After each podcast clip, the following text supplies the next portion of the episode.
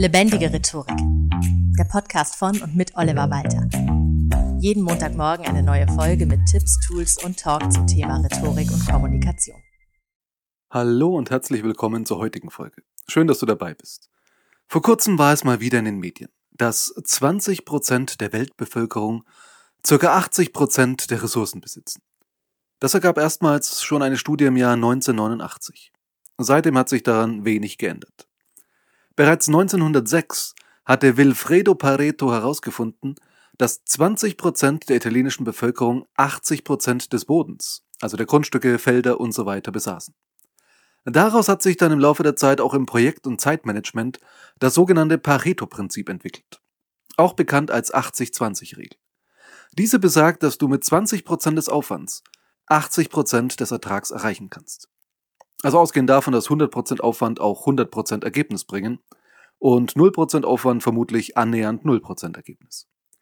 Bedeutet letztlich, die letzten 20% des Ergebnisses sind die, die den meisten Aufwand erfordern. Perfektion ist schwer zu erreichen. Und genau genommen ist es ja auch fraglich, ob es überhaupt immer erstrebenswert ist. Manche Highflyer, zwei Klassen übersprungen, mit 17 Abi, dann mit 23 den Master, und zwar in einem richtigen Studienfach, während ich 18 Semester Philosophie irgendwie verbracht habe. Und dann mit 40 stellt dieser Mensch sich zum ersten Mal die Frage, äh, wozu mache ich das alles eigentlich? Und vor allem, was habe ich alles verpasst? Als Student einfach mal in München an der Isar rumgammeln, Freundschaften, viel Zeit für den Menschen, den ich liebe, die eigenen Kinder aufwachsen sehen war es das wert? Habe ich eigentlich wirklich Erfolg im Leben? Ein dickes Auto, dreimal im Jahr eine Fernreise und dann doch dort mal ganz kurz Quality Time mit der Familie? Ist es das? Was ist eigentlich Erfolg? Genau genommen ein total leerer Begriff, eine Phrase, eine Worthülse. Davon gibt es immer mehr. Klassiker sind nachhaltig oder auch gerne genommen ganzheitlich. Jede Unternehmensberatung verfolgt heute ein ganzheitliches Konzept. Und nicht nur die. Was soll das sein, wenn zum Beispiel ein Immobilienmakler ganzheitlich arbeitet? Oder ein Anwalt? Organisiert er dann den Knastausbruch auch gleich mit? Oder lässt Zeugen der Anklage verschwinden?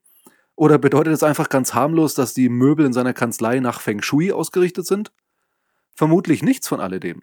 Aber es klingt halt erstmal gut. Bei Erfolg ist es genauso. Ein leerer Begriff. Jeder will Erfolg. So wie jede politische Partei soziale Gerechtigkeit will. Von der FDP bis zu den Linken. Die verstehen nur alle was anderes darunter. Und wenn du jetzt einfach nur Erfolg willst, ohne für dich zu definieren, was das eigentlich ist, dann jagst du irgendeinem Phantom hinterher und wirst niemals wissen, wann du am Ziel bist. Und da kommt das Pareto-Prinzip schon ins Spiel, weil du dir vorab überlegen solltest, ob du der 100%-Typ bist für eine Sache oder mit Pareto nicht besser fährst. Ein 100%-Typ verschreibt sich nur dieser einen Sache und gibt dort alles. Jeder andere Bereich des Lebens wird dem untergeordnet. Leistungssportler leben so. Künstler oftmals auch. Und das ist einerseits sehr bewundernswert. Es birgt aber eben auch große Risiken. Zum einen, dass man eben doch irgendwann wieder dasteht und sich fragt, was man alles verpasst hat. Und zum anderen, was ist, wenn man aus irgendwelchen Gründen scheitert? Man hat, entgegen dem, was einem oft erzählt wird, von irgendwelchen Chaka-Menschen, sehr wenig ganz allein in der Hand. Ein Leistungssportler kann sich verletzen oder hat einen Unfall. Zack, Karriere vorbei. Deine Firma macht pleite, obwohl du hervorragende Arbeit geleistet hast. Dein Partner trennt sich, obwohl du alles für ihn oder sie aufgegeben hast. Es ist nie gesund, nur eine Sache zu 100 Prozent zu machen. Dafür gibt es viel zu viele interessante Dinge im Leben. So viel Spannendes, dass es zu entdecken gilt. Und mit dem Pareto-Prinzip klappt das. Weil man statt eine Sache zu 100 Prozent zu machen, mehrere ganz gut machen kann. Und das nimmt auch so ein bisschen Druck weg. Viele Menschen sagen zum Beispiel sowas wie, Ach nee, ich koche ja eigentlich nicht. Ich bestell lieber was oder kaufe Fertiggerichte, weil ich kann ja nicht wirklich gut kochen. Da stellt sich immer die Frage, was ist denn dein Anspruch? Muss es ein Drei-Sterne-Menü sein? Das nicht nur richtig gut schmeckt, sondern auch richtig genial aussieht? Perfekt für deine nächste Insta-Story? Das kostet dann definitiv mehr Zeit, als die meisten Menschen haben. Ich bin dafür eh viel zu faul. Ganz ehrlich, Pareto-Prinzip. Mit maximal 20% Aufwand kann ich mit wenigen frischen Zutaten was Gesundes kochen. Das schmeckt. Vollkornnudeln oder Reis mit Gemüse und einer scharfen Soße und ganz ehrlich, alles wird besser, wenn man es mit Käse überbackt. Ja, überbacken. Ich liebe es. Und es geht ganz schnell. Insgesamt ist es so zu kochen kein großer Aufwand. Nettoarbeitszeit maximal 15 bis 20 Minuten. Wenn man gleich mehr macht, hat man am nächsten Tag auch noch was davon. Ja, Reste schmecken selten so perfekt wie frisch, aber hey, auch das ist Pareto-Prinzip.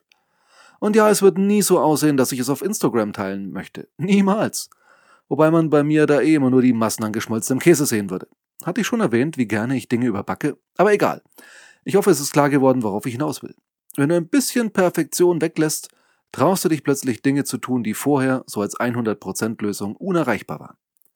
Und das gilt natürlich, und da sind wir jetzt endlich bei unserem eigentlichen Thema, bei der Rhetorik.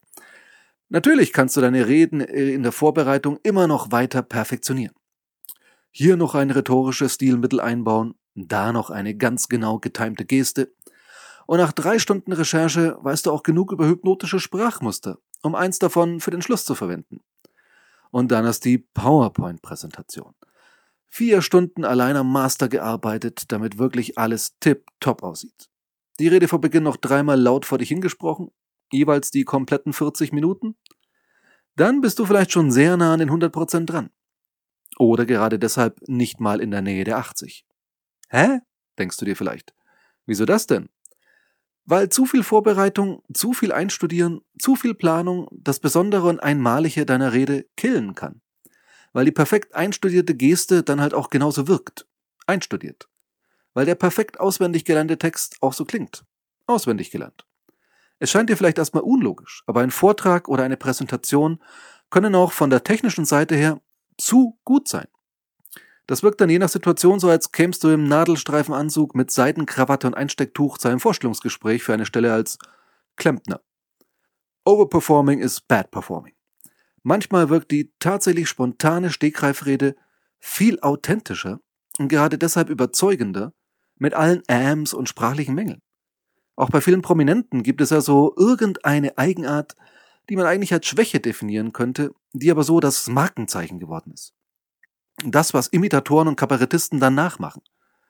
Franz Beckenbauer, Boris Becker, Angela Merkel, da hast du sofort eine Stimme im Kopf. Früher Helmut Kohl und Edmund Stoiber. Schwächen machen menschlich. Und wie ich schon mal zum Thema Glaubwürdigkeit ausgeführt habe, Menschen vertrauen am ersten Menschen, die so sind wie sie selbst. Das heißt, je nach Gruppe, vor der du sprichst, kann durchaus ein Misstrauen gegen geschliffene Wortkaskaden bestehen. Und ein hemdsärmeliger, rustikaler Einwurf von der Seite viel überzeugender sein.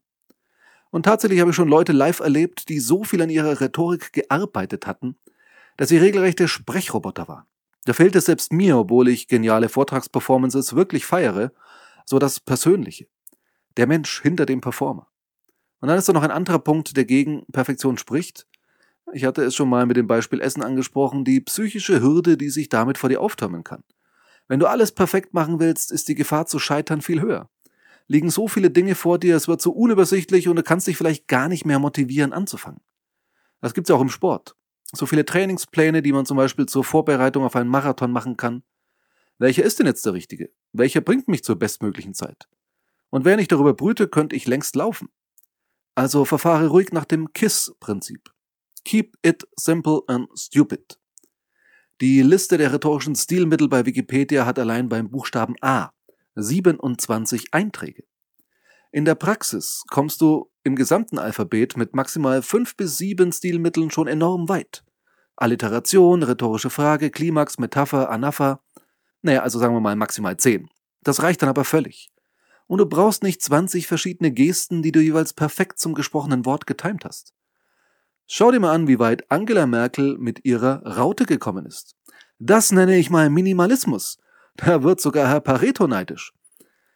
Natürlich soll dieses Plädoyer fürs Pareto-Prinzip nicht dazu führen, dass du dir vor einem Vortrag oder auch einem Gespräch jetzt zu wenig Gedanken machst oder zu früh deine Vorbereitungen abschließt. Aber oftmals, wenn du mehr als nur die eine Rede oder das eine Gespräch vorzubereiten hast, ist es halt auch eine Frage des ökonomischen Umgangs mit der begrenzten Ressource Zeit. Auch dein Tag hat vermutlich nur 24 Stunden. Und ich weiß nicht, wie es dir geht, aber ich brauche diesen Perfektionismus auch oft nicht. Ich brauche kein Drei-Sterne-Menü, wie schon erwähnt, oder die perfekte Party, für die man zwei Monate lang geplant und alle Leute in einem WhatsApp-Chat zur Verzweiflung getrieben hat. Nur um dann dank Lockdown doch allein zu Hause zu sitzen.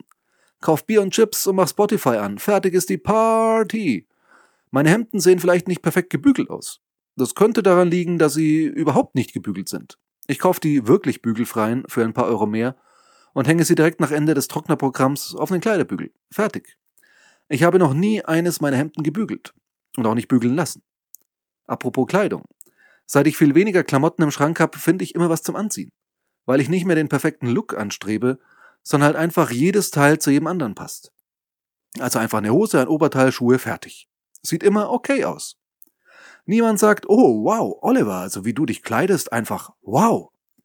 Aber es sagt halt auch keiner, oh wow, Oliver, also wie du dich kleidest, einfach wow. Und damit bin ich ehrlich gesagt zufrieden. Und so ist es auch in Sachen Kommunikation. Irgendwann hast du deinen Stil gefunden. Der ist in sich stimmig und da passt alles irgendwie zu allem. Und wenn du den authentisch vorträgst, fällt auch keinem auf, an welchen Stellen vielleicht nicht alles glatt gebügelt ist. Deshalb heute die Hausaufgabe der Woche. Entrümple mal deine Kommunikation. Welche wenigen Stilmittel und Skills willst du wirklich nutzen? Und was von dem, was du schon ausprobiert hast, liegt dir eigentlich eh nicht so? Wo kannst du kommunikativen Aufwand einsparen, ohne dass das Ergebnis wirklich so viel schlechter sein wird? So, jetzt bräuchte ich für diese Folge noch ein absolut perfektes Ende, aber weißt du was? Ich lasse das jetzt so. Bis zum nächsten Mal. Das war Lebendige Rhetorik, der Podcast von und mit Oliver Walter. Jeden Montagmorgen eine neue Folge mit Tipps, Tools und Talk zum Thema Rhetorik und Kommunikation. Wenn du Oliver Walter als Experten für lebendige Rhetorik buchen möchtest, schau doch mal auf www.walter-oliver.de.